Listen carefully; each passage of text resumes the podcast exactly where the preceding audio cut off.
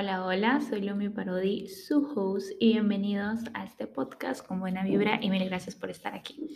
El episodio de hoy tenemos a una invitada especial, la primera invitada en este podcast. Ella es psicóloga titulada y colegiada que tiene experiencia en niños, adolescentes y jóvenes con el manejo de emociones y ansiedad aparte de ser psicóloga, ella es mujer, amiga, hermana, y a lo largo de su experiencia tiene mucho por decir acerca de nuestra valía de nosotras las mujeres en la sociedad. Es por eso que hoy hablaremos mucho más del tabú sexual y el tabú en general que nosotros tenemos las mujeres en la cabeza, ¿no? Dalesca Corrales, aplausos. Bravo. Hola, ¿cómo están? Espero que se encuentren muy bien. Y bueno, el tema de hoy sí es muy interesante porque aparte de que soy psicóloga, soy, como tú lo mencionaste, mujer, hija, hermana, enamorada, que hemos estado creciendo a lo largo de la sociedad dentro de algunos arquetipos, que podemos decirlo así, que nos han implantado, digámoslo, desde mucho antes de nuestro nacimiento. Claro nuestros ancestros, la mujer no era considerada importante, por ende no tenía voto. Y ha habido una lucha constante en que la sociedad reconozca a la mujer y el papel fundamental que debe de tener ahora, ¿no? Y es por eso que ahora tenemos el empoderamiento de la mujer, el feminismo, ¿no? En la que de una u otra forma la mujer está tratando de llamar la atención en ser importante, y aportar a la sociedad de una forma, ¿no? Es por eso de que tenemos un papel que realmente que demostrar, pero no solo a los demás, sino también a nosotros mismos y poder decir, ¿no? Oye, yo valgo, merezco amor, merezco importancia y merezco ser respetada. Entonces es por eso de que los arquetipos como la niña buena, la madre salvadora, la santa y pura o controladora son uno de los pocos arquetipos que nosotros nos hemos adaptado y nos hemos regido a ser. Claro, pocos porque creo que hasta pueden haber más. Hay muchos más que nos podemos eh, enjaular, ¿ok? Que ahora es como que todo el mundo está luchando por querer ser algo más y hay una competencia constante y la comparación que tenemos con otras mujeres, cuando realmente la competencia no debería ser esa, sino es el querer resaltar tal y como somos por nuestra esencia. Y mucho más con, con las redes así, y como que evolucionado esta comparación masiva que tenemos nosotras con otras mujeres. O sea, si de por sí, ya de por sí, antes nos comparábamos que con eh, esta es mejor esposa, esta es más bonita, más esto, ahora nos podemos comparar con personas que ni siquiera saben de nuestra existencia. Literalmente. Y es por eso que también hablando psicológicamente no está ayudando a nuestra personalidad, a nuestro amor propio, porque todo lo que nosotros identificamos como mal lo tiene otra o quiere mejorarlo lo que tiene otra mujer. Y ahí nuestra autoestima está cayendo por los suelos, nuestra seguridad, nuestra independencia emocional, que es lo que tenemos que tener nosotras, eh, se ha visto muy, o cuelga de un hilo, digámoslo así, por las redes sociales. Y yo que trato mucho con adolescentes, he visto que la dependencia de la red social de una u otra forma va a ser una aprobación que ellas necesitan.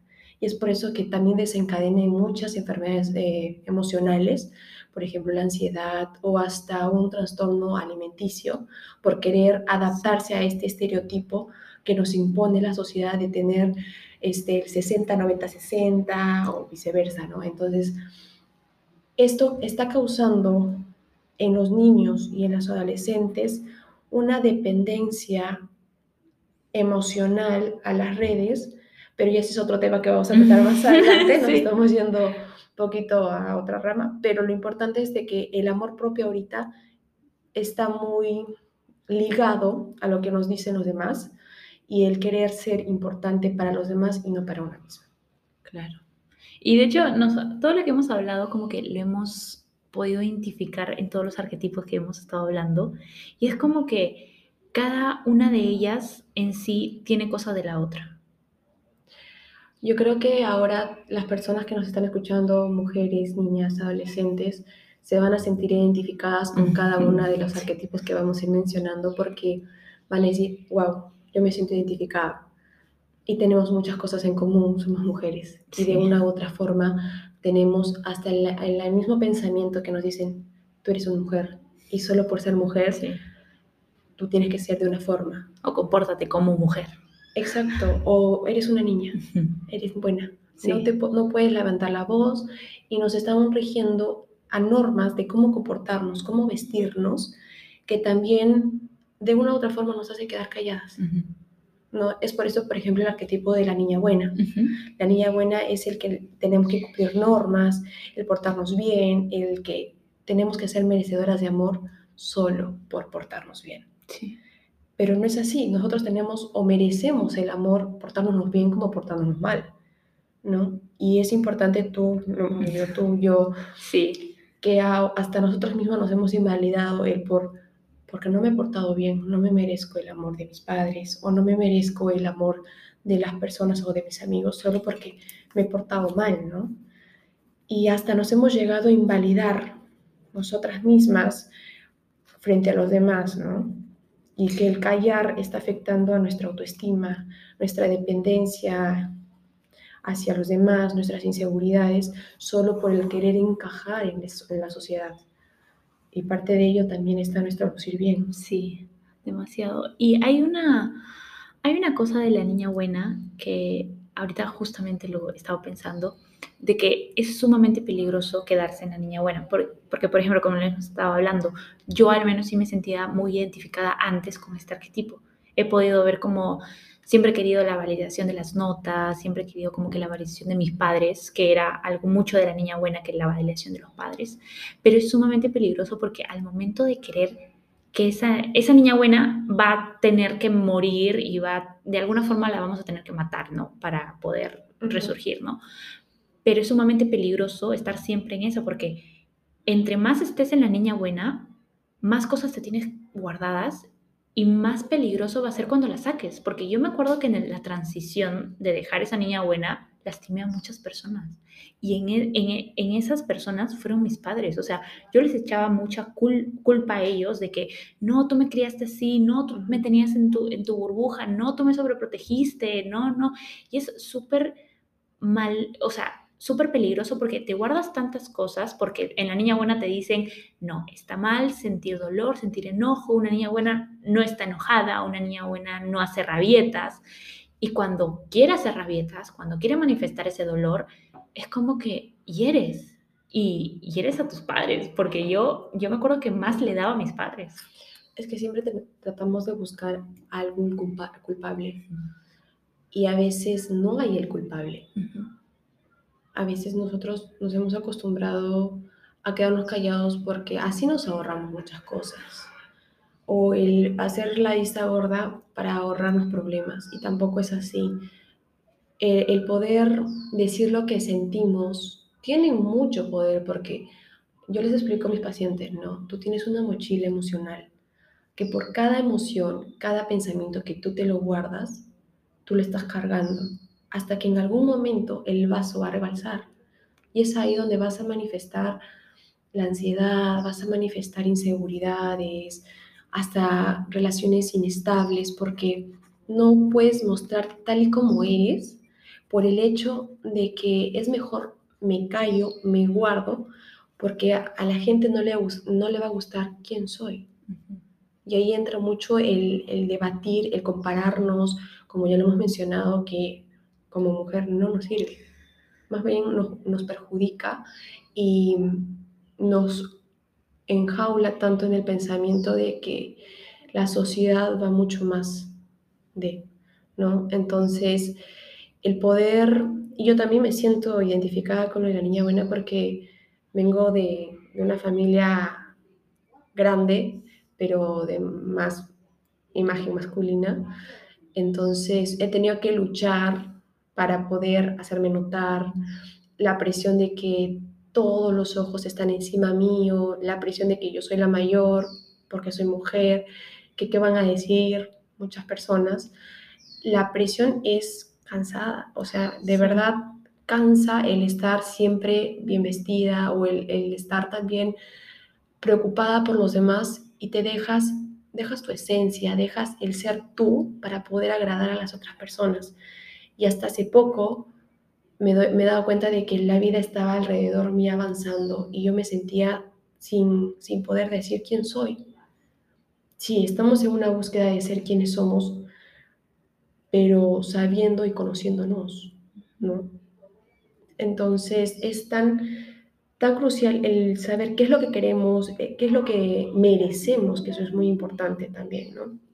Y otro de, de los arquetipos que también hay muy marcada y he podido identificar bastante es el de la madre salvadora mm. o, la, o la mujer hacedora, ¿no? El que querer también estar en todo y a la vez en nada, que también eso no nos ayuda porque de una u otra forma sí, velamos por los demás, pero cuando vamos a velar por nosotras, velar por nosotras mismas. El, el, que sí, me preocupo por los demás, el que tienen que tener todo, y eso lo vemos casi en todas las mamás, o en mi opinión y la mía, que siempre ha tratado de, de darnos todo, y se lo agradezco mucho, porque fuimos su amor, fuimos el, el centro de ella, pero de un momento a otro también se olvidó de ser mujer. O todas, ¿no? En algún momento vamos a llegar a ser mamás y nos vamos a procurar el bienestar de, de, nuestros hijos porque los amamos. Pero no por eso tenemos que dejar de lado el ser mujer, el tener sueños, ¿no? El querer seguir creciendo como persona y profesionalmente, ¿no? Y el querer ser solo reconocida por, por todo lo que hacemos o sentirse útil en, la casa, en la sociedad, es muy importante para este arquetipo, ¿no? El querer, el querer la validación de los demás por encima de, de otras cosas, ¿no? Y la madre es un papel fundamental en el crecimiento de los niños. Claro. La imagen materna y masculina, paterna, perdón, es fundamental para que el niño se sienta amado y protegido y ahí pueda tener un un apego saludable, ¿no? Entonces, sí, es otro tema que también vamos a hablar más adelante, ¿no? Pero es muy importante también el, el papel de la mujer como madre y la madre como el papel de la mujer. Claro, y hay algo súper peligroso que tú dijiste, lo del apego, que cuando hay una madre hacedora o salvadora, no solo, no solo en el tema de madre, sino también esposa o hermana o amiga que es una salvadora, después está ese apego que tú dices, si no, si no la reconozco por todo lo que hago, yo tengo la culpa. Si no digo, eso me pasaba mucho a mí antes con mi mamá. Ahora ya no, ahora ya a mi mamá le vale verga todo. Pero es como que antes era como que si yo no soy la niña buena, mi mamá, que es mi salvadora, no me va a querer, no me va, no, porque estás tan acostumbrada a que tu mamá te salve, a que, bueno, en mi caso era mi mamá, ¿no? Pero a que tu hermana te salve o a que tu esposa te salve, que a la hora que dices, ha hecho todo esto por mí, ahora cómo yo le voy a pagar? Tengo que ser perfecta para pagarle o algo por el estilo. Y es como que, como estos arquetipos se chocan entre otros y se hacen daño entre otros. O sea, cuando tú tienes un arquetipo que es herida femenina dañada, puedes dañar a otro. Y es como que los arquetipos se pasan en generación a generación. Sí, y se va generando un patrón. Un patrón que a veces puede ser nocivo para la persona, más que todo para la mujer. Y el, el apego puede, puede también confundirse mucho con el si me importas o me ah, importa. Pero hay que conocer también los límites y, una, y solo una persona o una mujer lo va a poder identificar con el amor propio. ¿Y cómo se alimenta este amor propio? El poder saber y valorarse tal y como es, aceptar sus defectos y sus virtudes en la forma de que eso la va a ayudar a florecer. Y el mundo a veces no ayuda a florecer. Entonces, también nosotros somos, la mujer es conocida también porque es aguerrida, es constante, es el poder no seguirla hasta conseguirla. Eso es muy importante también como papel de mujer en la sociedad ahora. Es como que todos dicen, ¿no? Es una madre luchona, es una madre que, que siempre hace todo por, ¿no? Y siempre resaltan eso. Pero el papel, ¿no? De una madre salvadora, de en algún momento es casi como todo va a depender de sus hijos o todo su centro va a ser ellos cuando se deja de ser ella misma. Es por eso que en algún momento también es peligroso porque, por ejemplo, tú estás en el avión, vas a hacer un viaje y van a caer los oxígenos. ¿Qué te dicen primero? Ponte tú el oxígeno para poder ayudar a los demás. ¿Cómo tú piensas ayudar a tus hijos o a las personas cercanas si tú no estás bien contigo? Si no tienes el valor para poder darles ese ejemplo también, ¿no? Eso es muy importante también y el lucir bien, nuevamente. Ah, el, lucir bien, el querer ser reconocida, porque como ya lo mencioné al inicio, la mujer ha luchado tanto por ser reconocida por la sociedad que aún se ha acostumbrado a querer llamar la atención. Sí. ¿no? Y, y te quería hacer una pregunta. Yo sé que hay muchas mamás, hijas, amigas que ya como que medio ha identificado qué arquetipo y creo que la constante aquí es amor propio. ¿Cuál crees que sería el primer paso que podríamos dar, chiquito, no tan fuerte, porque a veces como que encararlo cuesta? ¿Cuál es el primer paso que podríamos dar para llegar o tratar de llegar a ese amor propio? Si bien cada mujer es diferente, mm, sí, también cada niña, cada esposa, cada pareja. En mi opinión, creo que es primero saber lo que uno quiere y cómo hace esto, tener tiempo para ella. De un momento a otro salir, irse a la peluquería ella sola o ir a tomar un café ella sola. Porque cuando ella está sola va a empezar a pensar en lo que realmente quiere y darse el tiempo y decir, ¿sabes qué? Oye, yo merezco esto y hay una lucha constante con el pensamiento, que hasta nuestro peor enemigo no es otra persona, somos nosotros mismos. Entonces, el poder tener esa conversación contigo te va a hacer aclarar muchas cosas. En algún momento yo también hubo un que no sabía, como ya lo mencioné, quién era yo o qué quería yo. Pero yo aprendí a lidiar con mi soledad y con mi miedo a la soledad. Ay, sí porque generalmente la mayoría tiene miedo a estar solo. ¿Por qué? Porque tiene muchas cosas o muchos demonios, podríamos decirlo así, que no quieren enfrentar o, escucharlos. Sí. Entonces, para primero nosotros saber lo que queremos es encararnos y decir, oye, ¿qué quieres? Y después de eso tomar acción. Y es como que, y yo creo que entre más incómodo sea lo que quieres hacer o encarar, creo que en cierta parte es mejor porque es como que si hay algo que tú crees que está mal y fácilmente tú lo puedes encarar o fácilmente tú lo puedes cambiar, de repente no, ni siquiera es tan importante. No creo que sea nulo o no importante, pero creo que cuando te fastidia, cuando dices, no, pero yo no soy así, no, pero de repente yo no soy la niña buena, no, pero yo, yo no salvo o estoy ahí para ellos porque los amo de repente, en ese arquetipo en que nos negamos a ponernos, de repente es el arquetipo que más tenemos y no lo queremos ver. Un sabio cercano que lo conocemos nos dijo que estamos en modo defensa y siempre vamos a estar como que a ver qué me vas a dar para yo contestar. Mm. Esa negación es porque también tenemos miedo a sentir, tenemos miedo al miedo pero generalmente el miedo también nos ayuda a reaccionar. No, el sentir, el, que nos encaren y que nos hagan ver la realidad duele. Y entonces porque duele, mejor huyo. Y eso nos han acostumbrado a lo largo de nuestras vidas y a, nuestros ancestros también.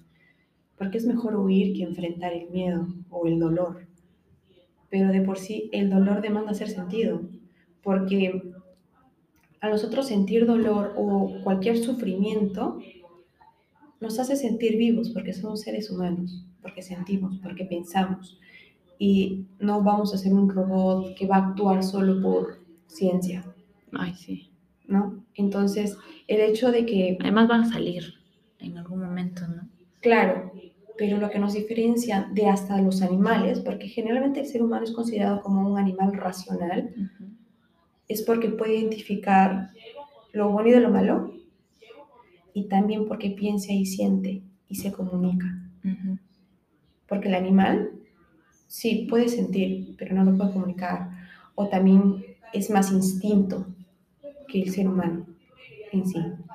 Entonces, eh, las emociones y los sentimientos van a ser fundamentales para nuestro crecimiento como ser humano, hablando como hombre o como mujer. Y esto va desde mucho antes, desde nuestro crecimiento, hasta algunos dicen, algunos se dicen de que desde que crecemos en el vientre de nuestras madres, nosotros empezamos a sentir, sentimos, eh, pensamos, no pensamos, pero podría ser de que de una u otra forma absorbemos todo lo que hasta nuestra madre está sintiendo en ese momento. Sí, eh, una vez una psicóloga comentó de que había una, una niña, una niña que tenía miedo a los lugares cerrados y ella no hallaba el por qué hasta que le tuvo la idea de preguntarle a la mamá si la intentó abortar. Y la mamá había dicho de que se golpeaba el vientre. Y la niña, su miedo a la castrofobia era desde el vientre. Y es como que yo me puse a pensar en eso y le comencé a preguntar a mi mamá qué, circunstancias habían pasado durante su embarazo. Y pude comprender cosas que ahorita me pasan. O sea, es como que tú no puedes recordar, pero tu cuerpo y tu mente y tus sentimientos sí recuerdan hasta antes. O sea, es como que yo me quedé como que, ¿qué? Hay una conexión bastante fuerte en lo que es madre e hijo. Hasta el mismo hecho de mm, el consumo de sustancias en el embarazo. Es casi lo mismo, pero por las emociones. ¿no? Por ejemplo, hay algunos niños que son muy sensibles porque la madre en gestación sufrió mucho o renegó mucho. Entonces, tanto hemos interiorizado hasta esas emociones, ni siquiera cuando teníamos conciencia, nuestro cuerpo de una u otra forma también demanda hacerlo y sentirlo. Es por eso que a veces buscamos explicaciones de que por qué soy así, pero no sabemos el por qué. O por qué me siento así, por qué no, no puedo estar tranquila, ¿no? Pero esto va más allá del poder encontrar una causa. Generalmente a veces no hay una causa. Sí. Es por todo lo que hemos adaptado o adaptado, digamos así, las conversaciones o los pensamientos de nuestros padres, de nuestros abuelos, que si bien no lo van a hacer con mala intención, pero igual los absorbemos. ¿Hay un arquetipo que nos falta? Sí, el, el de ser controladora. Uy, mi arquetipo.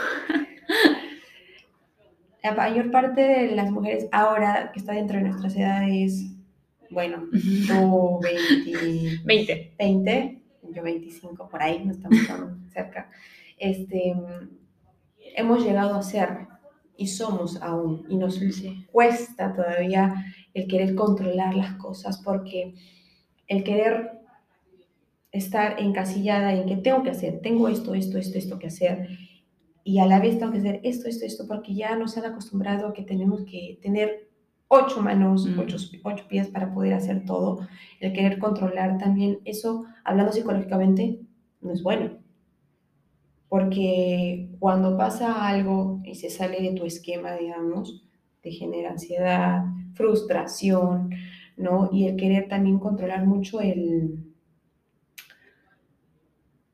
el, entorno al, al poder no controlarnos a nosotros mismos. ¿Te das cuenta? Entonces, a veces instintivamente o intuitivamente queremos controlar todo porque a veces no queremos controlar lo que tenemos dentro. Es como que queremos que todo sea perfecto afuera para... Que todo sea perfecto adentro. Sí. Y ahí va en busca del perfeccionismo, ¿no? Como que un poco víctima de las circunstancias. Y buscar una causa o una víctima, o a quien culpar, generalmente también, ¿no? Y ahí va las alteraciones que a veces mm, como mujeres o nos han encasillado, ay, ¿por qué estás histérica? La palabra histeria viene desde mucho antes pero era porque no entendían cómo es la, el accionar de la mujer. Y le encasillaron así. Y por muchos años, ay, tú tienes histeria. Es como también mi mamá hace poco fue un chequeo. Yo cuento las intimidades aquí de mi mamá en el podcast, pero la cosa es que fue un chequeo sobre su sistema reproductivo, ¿no? Y le preguntó a la, a la, doctora, que era ginecóloga, yo tengo que tomar hormonas para regular mis, mis ánimos, yo tengo que tomar algún tipo de pastilla para no estar muy irritable. Y la doctora le dijo, si te tienes que irritar, irrítate. Si te duele algo, te va a doler. Si vas a tener que tener todo un día llorando, llora. O sea, es como que estos procesos femeninos de la regla, la menopausia, la, no sé, la ovulación, se ven acompañados de emociones muy fuertes, que la misma sociedad dice, no, no tienes que emocionarte, no tienes que vivirlas, eres histérica. Y yo siento de que nos han reprimido por tanto tiempo a ser la niña buena, que creo que es la primera que se nos impone, ¿no? Como que tú tienes que ser la niña buena, que ni siquiera las cosas naturales de nuestro cuerpo las podemos sentir. Ni siquiera lo natural, que es la menstruación, lo podemos llevar a cabo de una manera, para la redundancia, natural. Sí, no, y hasta las mismas adolescentes, ¿no? El, el, roche de, ir por unas toallas higiénicas al, al, a la tienda, o el que todos se enteren de que estoy con el periodo, y esas cosas también es como que nos tratan de decir de que porque eres mujer tienes otros sufrimientos que... Y ahí viene mucho sobre el arquetipo de santa y pura, la mm. santa y pura, que tenemos que, que ser buenas, el, queremos, el, el que tenemos que actuar bien, y no levantar la voz cuando nosotros estamos viendo algo o sentimos algo que no está correcto. Y ahí habla sobre el tema también mucho del acoso, que las mujeres hemos estado sufriendo desde mucho antes y que hasta ahora, que supuestamente ya hay leyes que nos respaldan, no lo respetan.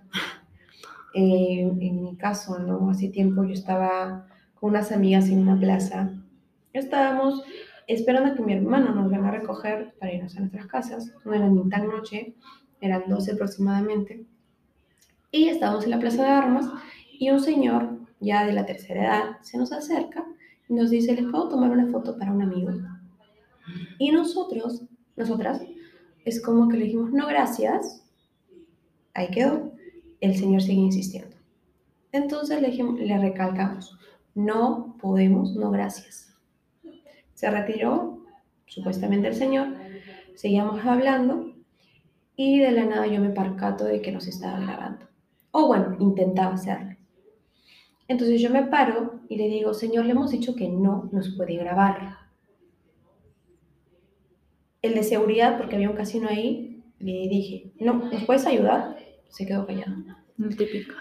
Salió una señorita, una edecán del, del, del casino, y ella estaba mirando todo y no dijo absolutamente nada. Mm. Entonces nosotros estábamos tan frustradas y enojadas porque dijimos no y el señor no entendió que justo había una patrulla por ahí, por la plaza, y fuimos y le dijimos, nos ha tomado una foto. Ahora en la actualidad hay tantos peligros que aparezca una foto de nosotras. Pues. Entonces, nos hicieron caso, fueron, había una señora policía, una mujer y un hombre. La, señora, la mujer policía le dice al señor, por favor señor, quiero ver su celular, no le hace caso. Y viene el señor policía, el hombre, y le dice, a ver señor, ¿qué está pasando acá? Las señoritas han dicho que la están grabando. Y él lo negó. Entonces le decimos, ¿no?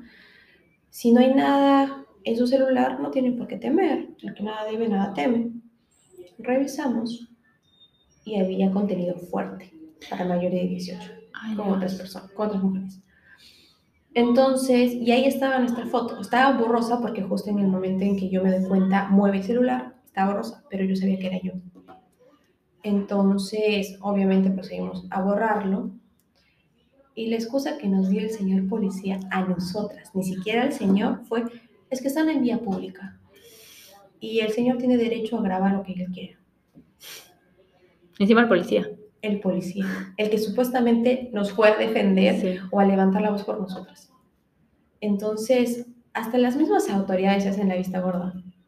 Entonces ahí viene una frustración de decir, porque soy mujer, no tengo derechos. Yo obviamente me puse a llorar llegando a mi casa porque es un sentimiento que realmente... Frustración. Los hombres no entienden. No, nunca van a entender. No. y el que decir, le hemos dicho que no, desde un principio, y él no entendió. O también en los micros. Se supone que se pegan demasiado y nosotros tenemos que estar... Chicos, disculpen, hubieron fallas técnicas, muy técnicas y muy fallas, pero aquí estamos de nuevo y nos hemos quedado en lo de los... Lo de... La inseguridad. La inseguridad que estamos eh, sea en los taxis, sea en los micros, sea en la calle, hasta a veces en nuestra propia casa son muchas las inseguridades que surgen ante, ante todo, ¿no? Y hasta en algún momento hemos pensado el querer comprar un gas pimienta o, o, algún utensilio que nos ayude nosotros a defendernos como mujer. Y que se ha puesto de moda un tiempo porque yo vi en TikTok así como que, mira, hay un kit de defensa personal y esas cosas. Pero otros dicen, ojo que si, haces, si lo lastimas, también a ti te pueden denunciar por agresión. Es como que me van, a me van a denunciar a mí por agresión al defenderme. Entonces, hay una contradictoria constante entre si se puede o no con la mujer, que, que es frustrante, como ya lo hemos mencionado, ¿no? Y que a veces no lo consideran importante a nosotras. Y ahí es donde mucho nos hace silenciar, en otras palabras, ¿no? Y lo importante que es el decir no, ¿no? Y algo también nos dice, me comentaste, me comentaste que era que el sufrimiento por ser mujer, que ya nos lo han impuesto desde la mucho tiempo, hasta en la Biblia y la religión, que comentan, ¿no? De que en la creación se crea Adán y Eva, y Eva por pecar recibe un castigo. Por ser mala. Exacto, y por ser disque mala. Disque mala. Que también si somos seres humanos nos podemos equivocar, sí pero mm, el hecho de que se, se, porta mal tiene que ser castigada y va a, ser, va a sufrir cuando dé a luz. Y al empezar a estructurar todo esto, también me comentaste algo sobre que por lo que no creaste, ahora sufre. ¿Puedes volver a comentar un poco para que...? Sí, de hecho, como comentaba, es como que esto de la energía femenina, incluso lo hablamos mucho antes, cuando, o sea, sin micrófono ni nada, lo, lo comentamos en un café, es como que la energía femenina viene prácticamente a nivel biológico del útero.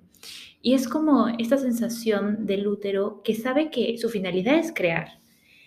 Y al no crear se resiente. O sea, dice, no, hay... es como si el útero prácticamente llorara. Y toda esa sangre que bota es como que pena y lástima. Y siento de que se puede ver así o también se puede ver como que una oportunidad, no es como que un fénix, ¿no?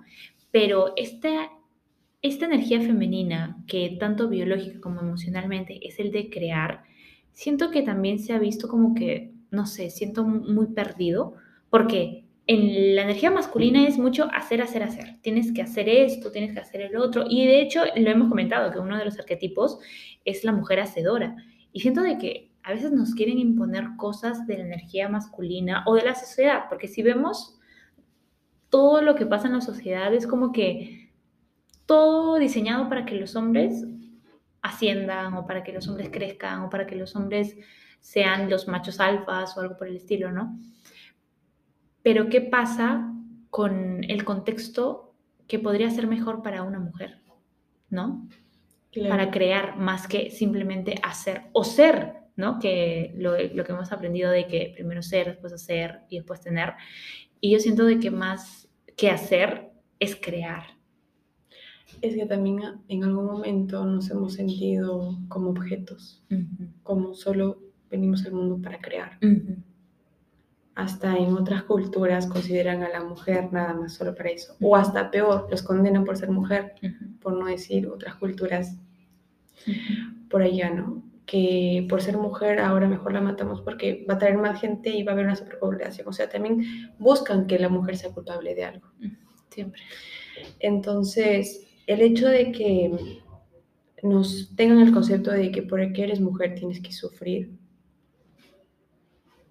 También hay algo que he estado leyendo en un libro que es el, cinco, ah, el Club de las 5 de la mañana, que habla sobre que el sufrimiento también purifica ay, mire, justo la menstruación sufres y te purificas. Tiene mucho que ver en ese sentido, sí.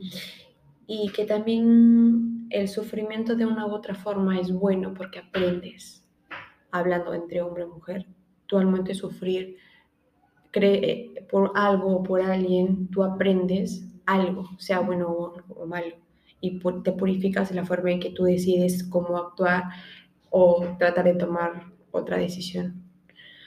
El sufrimiento también nos hace sentir que estamos vivos, como ya lo, lo mencioné, y a veces también no hay una causa del sufrimiento, sí, pero de una u otra forma esto nos ayuda a ser quien somos ahora.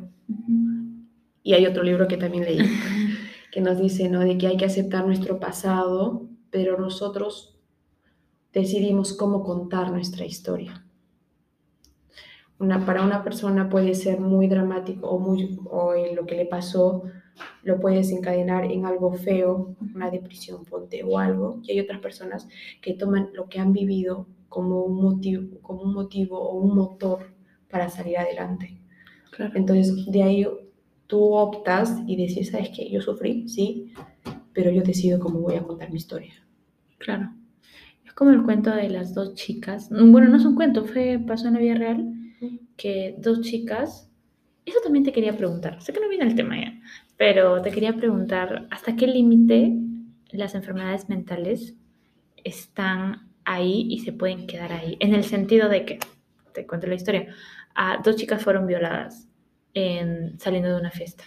Una llegó a ser prácticamente una coach de, no sé, de desarrollo personal y eso. Y la, la otra quedó en un centro psiquiátrico, ¿no? Porque estaba muy mal y eso. ¿Hasta qué punto podemos decir las enfermedades mentales son como que un, una barrera para conseguir lo que queremos? Y yo sé que hay personas que nacen ya con estos, o sea, ¿hasta qué punto podemos decir sí o no? Hay una influencia mucho en lo que es la genética, sí, para muchas enfermedades mentales, que también hay una predisposición a hacerlo, sí. Pero hay otro porcentaje que no, o sea, es una probabilidad. Y cada persona es diferente, claro. una historia diferente. Aparte, nosotros no vemos el futuro, ni sabemos cómo van a actuar, ni nada por el estilo. Pero el hecho de que ves tú, como psicólogo, vas a ir analizando las actitudes que tiene la persona y ahí vas a decidir si es que esto puede manejarse o no a través de un tratamiento, una terapia, o también este, que la persona tenga la capacidad de poder salir adelante. No hay como que un límite de, pero sí hay una predisposición. Claro. De ahí Mm, la perspectiva del psicólogo es darle ese empujoncito que necesita la persona para seguir y también la persona espera recibir apoyo. Si no recibió de la familia o entendimiento de su entorno, el psicólogo tiene el deber de hacerlo, escuchar, porque generalmente a veces las personas solo quieren ser escuchadas de una u otra forma, ¿no? Entonces, las enfermedades mentales ahora sí veo post pandemia que sí se han incrementado, pero más que todo es importante enfocarnos en la infancia de las personas. Porque si hay una predisposición también genética, también está otra probabilidad de que sea el contexto en el que está creciendo el niño. Y dependiendo de eso, va a haber o se va a desarrollar el niño de una forma que puede desarrollar una enfermedad mental o no. Sí. Es una probabilidad como que 50-50. ¿No? Entonces, en los seres humanos somos seres adaptativos.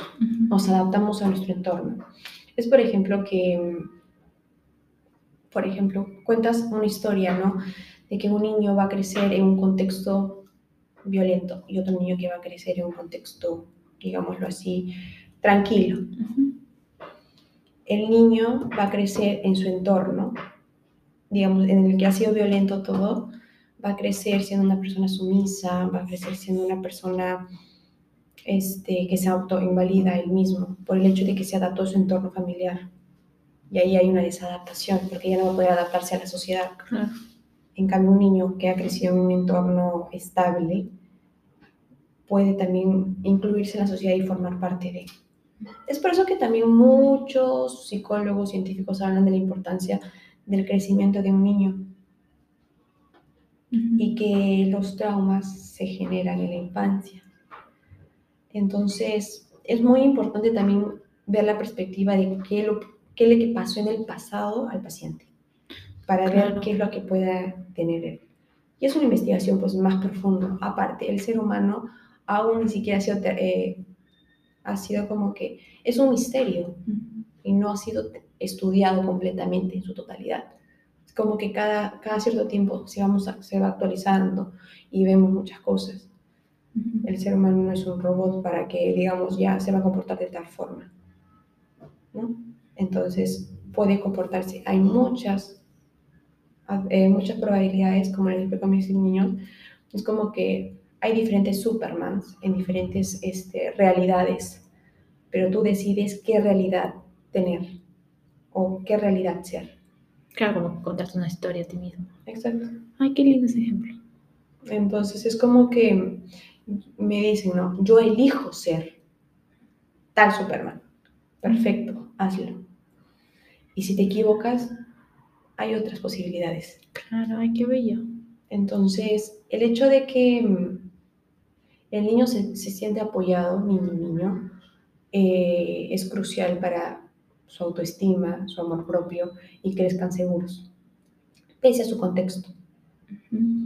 Entonces, de una u otra forma, sí, es importante también el, el, la salud mental, que ahora es, hasta las empresas tienen su psicólogo ocupacional, porque de una u otra forma rinden o dan resultados en la empresa. Entonces, la psicología ahorita está en todo. Sí, en todo, absolutamente en todo, hasta en redes sociales. Es como que hay que trabajar muy...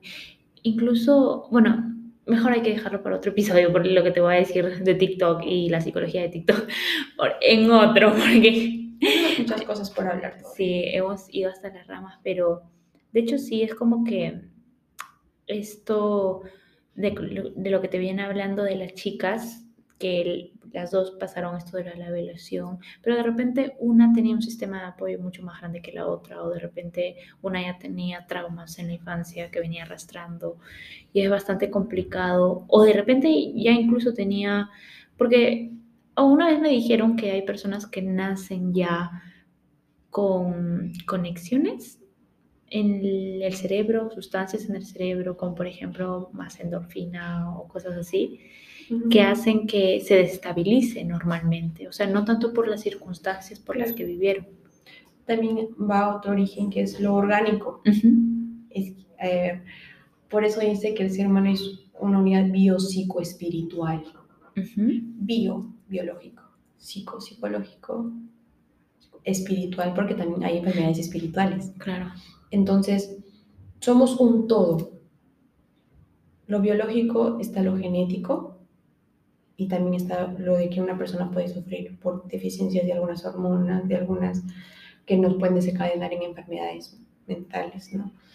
O hasta el mismo hecho de que fue en la concepción o durante el embarazo que también pueden surgir, como ya lo hemos ido mencionando. Entonces, la psicología es una herramienta para que el ser humano pueda de una u otra forma buscar su mejor versión, una mejor versión de, de, lo que él quiere ser.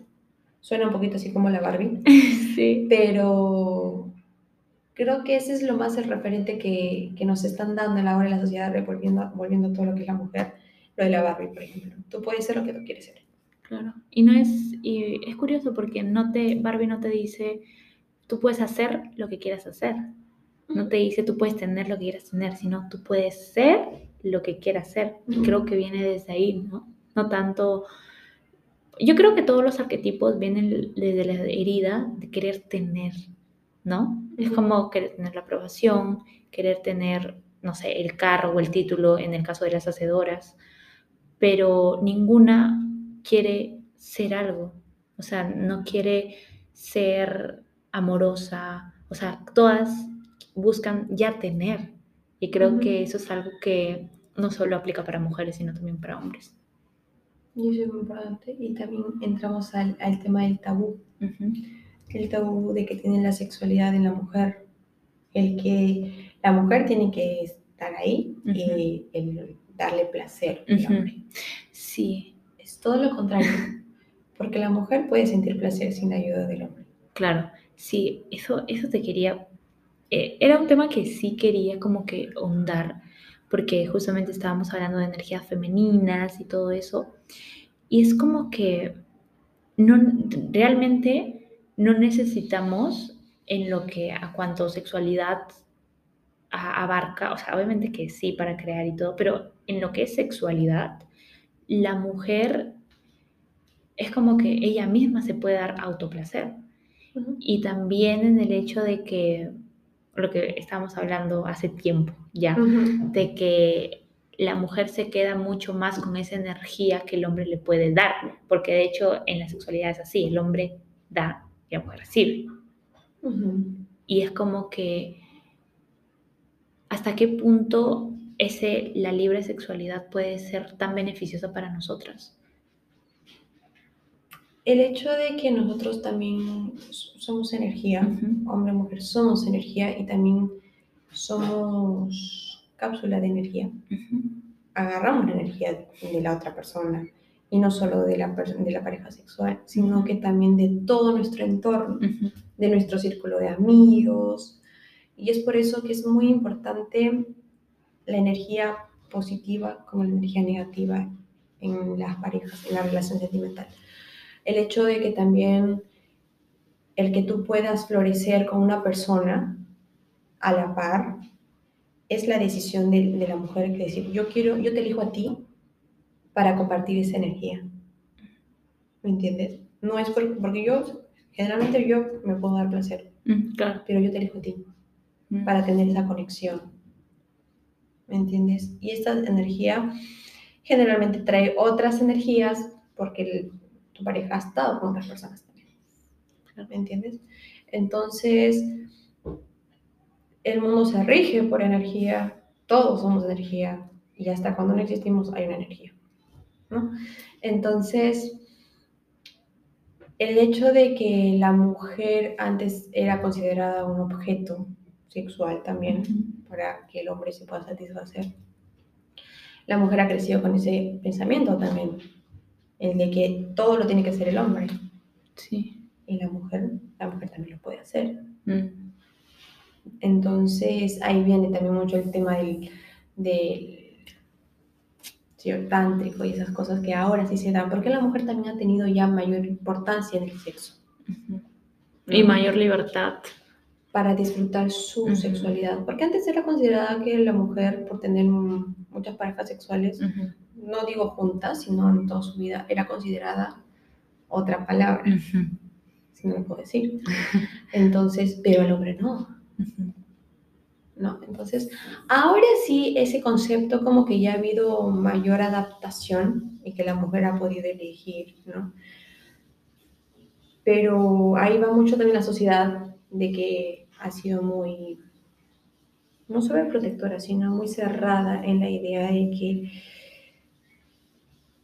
esos temas no se deben de hablar. Mm. Y por eso muchas veces las mujeres ni siquiera nos hemos atrevido a preguntar. O sea, ¿cómo es esto? ¿Cómo se hace esto? ¿Está bien que yo haga esto? ¿Está mal que yo haga esto? O sea, ni siquiera, bueno, al menos yo nunca tuve esa famosa conversación de, de, saber cómo, cómo es que se tiene que hacer, cómo es que, cómo tenemos que estar protegidas. ¿Entiendes? Entonces, no, tanto no se habla que ni siquiera se puede preguntar. Nos da miedo. Sí. Nos da miedo el que decir, mi mamá, ¿qué va a decir si le pregunta esto? Entonces, mira, yo he crecido en colegio de mujeres, puras mujeres, católico. Esos temas no se podían hablar, claro. y menos en la casa todavía.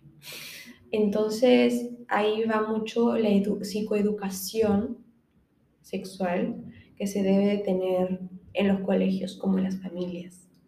Porque de ahí va a haber un control prenatal, va a haber un control este, o evitar un embarazo adolescente, por ejemplo, o el, el concientizar que puedes tú obtener alguna enfermedad de transmisión sexual, ¿no? Entonces, el hecho de que nosotros no podíamos preguntar porque ya era un tema tabú, de decir, mejor no pregunto porque ¿qué van a pensar de mí? Y ahí está el lucir, el lucir bien, el de la sociedad. La niña buena. Entonces, hemos crecido con la idea, hasta puede que algunas cosas nosotros sepamos por nuestra experiencia y no por lo que nos han tratado de guiar. Sí. Y terminas preguntándole a la amiga que tampoco, sabe, nada. Y también es algo curioso lo de los colegios que dicen de que tienen que empezar a educar. Y siento de que no solo empezar a educar biológicamente, no solo biológicamente, sino también a nivel sentimental. O sea, comenzarle a decir a los hombres que un no es un no, así estén calatos en la cama. no sé si pueda sonar extremo, pero yo creo que un no es un no. Y también educar que tiene que haber, bueno, tiene que haber como que un respeto mutuo mutuo entre los dos, ya sean pareja o no, pero tiene que haber un respeto para al menos saber que un no es un no y saber qué cosas están permisibles y qué no. Y siento de que muchas veces pensamos de que simplemente mostrarles a los niños el aparato reproductor y decir se usa condón, se usa pastillas, es educación sexual. Pero yo siento que educación sexual va mucho más allá. Tanto, tanto, o sea, es decir, por aquí puede haber consentimiento, y por aquí es un no rotundo, no hay consentimiento y por lo tanto no, se, no puedes hacerlo con esta persona, ¿entiendes? Y no hay excusa tampoco. Es muy importante lo que dices, ¿no? El que aunque sean pareja, algunos se excusaban, y yo, yo, era fan de escuchar casos, ¿no? Y que decían, pero es mi esposa. Claro. Aunque sea tu esposa, no tienes el derecho de hacerlo sin su consentimiento porque eso ya es considerada violación. Claro. El que la persona con la que estás respete tu opinión, es importante también la comunicación que debe haber en esa relación. Y la confianza, porque algunos, o algunas mujeres dicen, no le puedo decir que no porque se va a molestar. Ay, Dios. Pero... Se me pone la piel de gallina. Sí, el hecho de que, ay, tengo que aguantar esto porque si no me va a dejar, eso también es un, una conversación que nos lo han impuesto mucho, que la mujer tiene que complacer al hombre. Claro. Entonces, en la, Biblia nos dicen que la mujer fue creada de la costilla mm.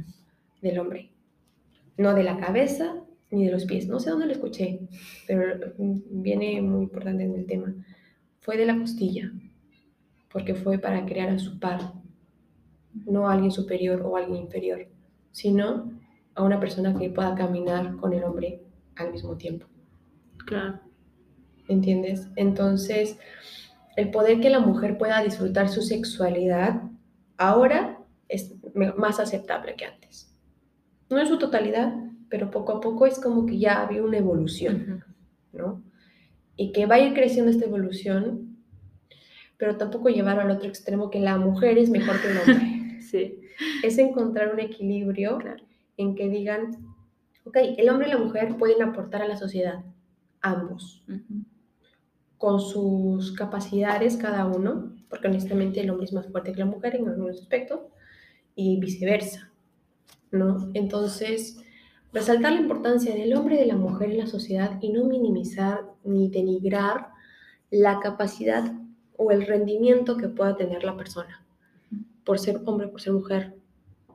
Y, es chévere porque eso de que no estar ni muy arriba de los hombres ni muy abajo de, la, de, ellos es una realidad porque en los países nórdicos para no tener esa brecha salarial que tenían las mujeres, que sino que tenían las mujeres, pusieron, y más bien le pusieron más derechos a los hombres. ¿Y cuál es ese, era ese derecho?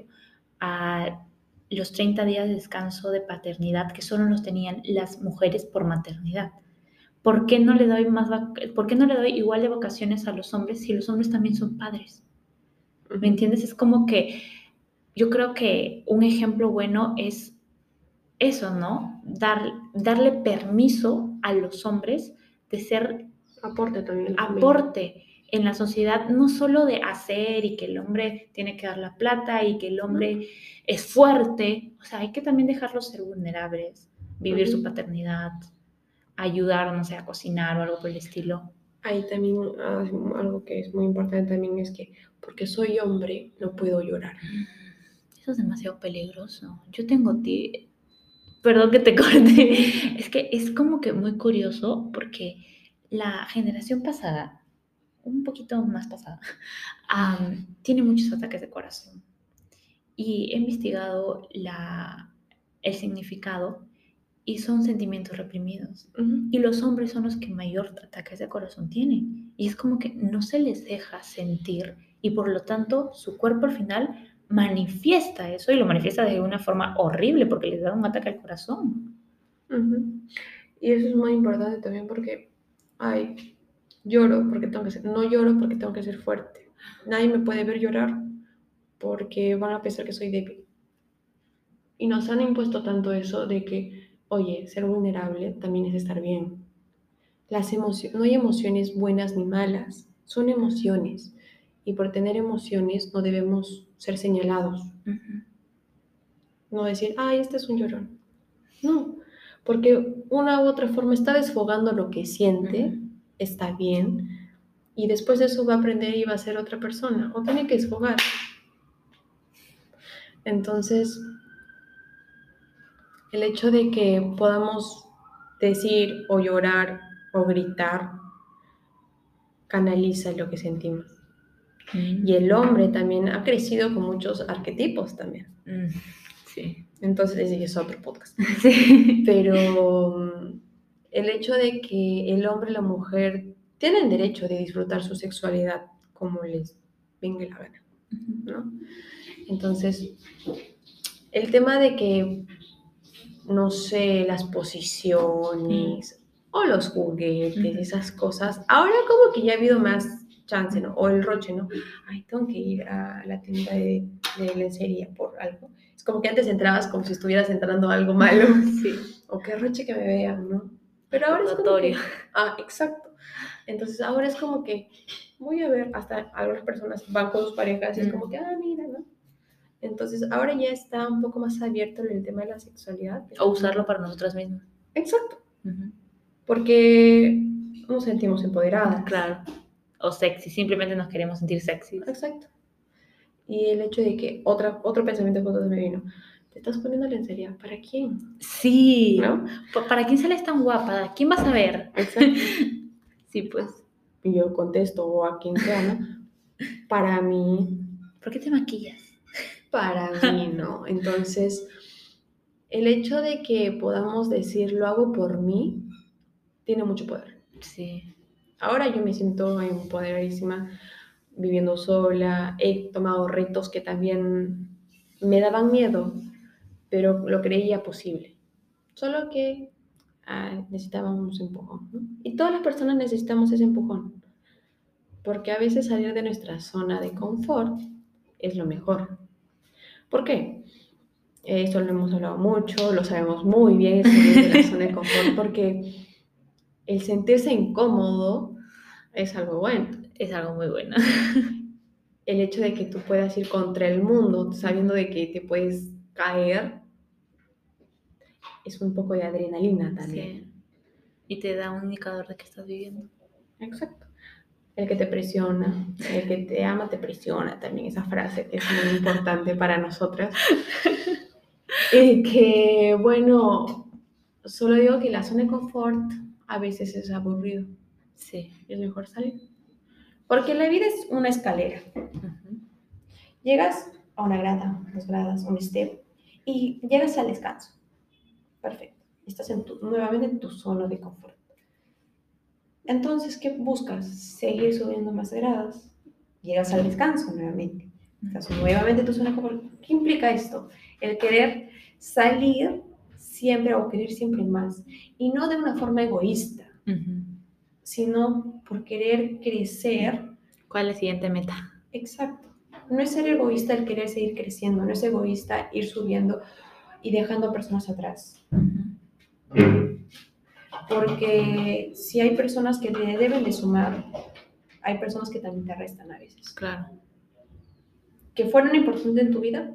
Sí. Pero tuvo su tiempo. Punto. A seguir adelante. Naciste solo, te vas solo. Y son las leyes de la vida y hay que aceptarlas. y hay un libro que es, no hay que, hay que aceptar que la muerte hay una explicación para esto, ¿ok chicos? Anchor tiene un límite de 30 minutos y nosotros nos hemos explayado demasiado. De hecho, nos pasa, nos pasa seguido, no solo en el podcast, sino en otras cosas. Y vamos a terminar con los pasos a accionar, porque ¿qué sería la información si no hay pasos para accionar? Entonces, yo quería preguntarte, Dale, ¿cuáles son los tres consejos que darías a las mujeres que ya tienen toda esta información? Mm, que su prioridad es ella misma. Esa es la principal. La otra es que no tengan miedo de mostrar, de mostrarse tal y como son, porque son hermosas, son bellas tal y como son. Y el otro, y el último, que no es tampoco menos importante, es el que luchen por sus sueños. El que no desistan tan fácilmente por lo que van a decir las otras personas, la familia, Obviamente que duele más las personas que amas te digan algo malo de ti, pero de una u otra forma eso también te hace crecer. Y el aceptar de que no vas a cambiar, o sea, las personas van a hablar, bueno o malo, siempre. La sociedad es así, siempre va a dar opinión. Pero ¿por qué concentrarnos en lo que dicen los demás y no mejor concentrarnos en nosotras? En la opinión que tenemos de nosotras es muy importante porque después te puede llegar todo al, a la y, ser una mujer emprendedora, una, una mujer de que realmente no tiene miedo y no tiene límites, que es muy importante. Así que no tengan miedo, luchen, vivan, vivan de la forma que ustedes quieran y de sentirse libres, de, de poder sentir vivir todo lo que quieran y es muy importante también el que puedan amarse tal y como son, ¿no? El, darse tiempo para uno mismo, para engreírse, o sea, y decir, ¿saben qué? Me lo merezco. Me voy a comprar esta cartera porque me lo merezco. O me voy a ir de viaje sola porque me lo merezco. Y realmente sí te lo mereces. Entonces, el hecho, disculpen, hay un avión por aquí. Em, el hecho de que también tendrías con cosas materiales como con experiencias, aportan a tu amor propio. Y hay, hay otra cosa que creo que es muy habitual en esta comunidad, o así espero que sea, que es los libros. Así que quería saber qué tres libros le ayudarían a profundizar mucho más estos temas. Bueno, el que estoy leyendo ahorita actualmente es el Club de las 5 de la mañana, que eso es muy bueno también el de Mujeres que corren con los lobos, de Clarissa Piccola. también psicóloga. También psicóloga, y habla sobre la psicología femenina a través de muchos mitos, perspectivas sobre la fuerza interior, la intuición y la conexión que tenemos que tener a lo salvaje, ¿no? La naturaleza salvaje. De ahí también es muy importante el de las mujeres que aman demasiado, de Robin Norwood que abarca mucho los patrones de comportamiento autodestructivos que tenemos en las relaciones amorosas y que nos va a ofrecer así herramientas para desarrollar una relación más sana y amorosa con una misma. Ya dije tres, ¿no? Sí. sí. ¿No quieres uno extra? Eh, también el, los cinco lenguajes del amor a mí me ha abierto bastante. Ay, sí. Que creo que todos deberíamos leerlo para poder saber qué lenguaje del amor tengo y merezco recibir. Sí. Habla mucho sobre el que tú exiges algo porque quieres recibir lo mismo. Está el, tiempo de calidad, está el de las afirmaciones, el contacto físico. Entonces, bueno, ese ya va a ser otro podcast, pero sí se los recomiendo mucho el, el que puedan leer estos libros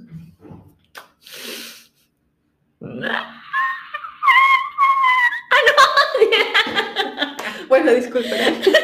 Estamos entre un amor y odio en este podcast porque como hay un límite de edad, de edad, hemos, hemos pensado, es que estábamos viendo las pestañas y había una pestaña que se estaba cargando y hemos pensado de que esa era la del episodio grabando y casi hemos entrado en colapso, pero no, está grabado. Así que ojalá que hemos podido sacar una sonrisa en su boca.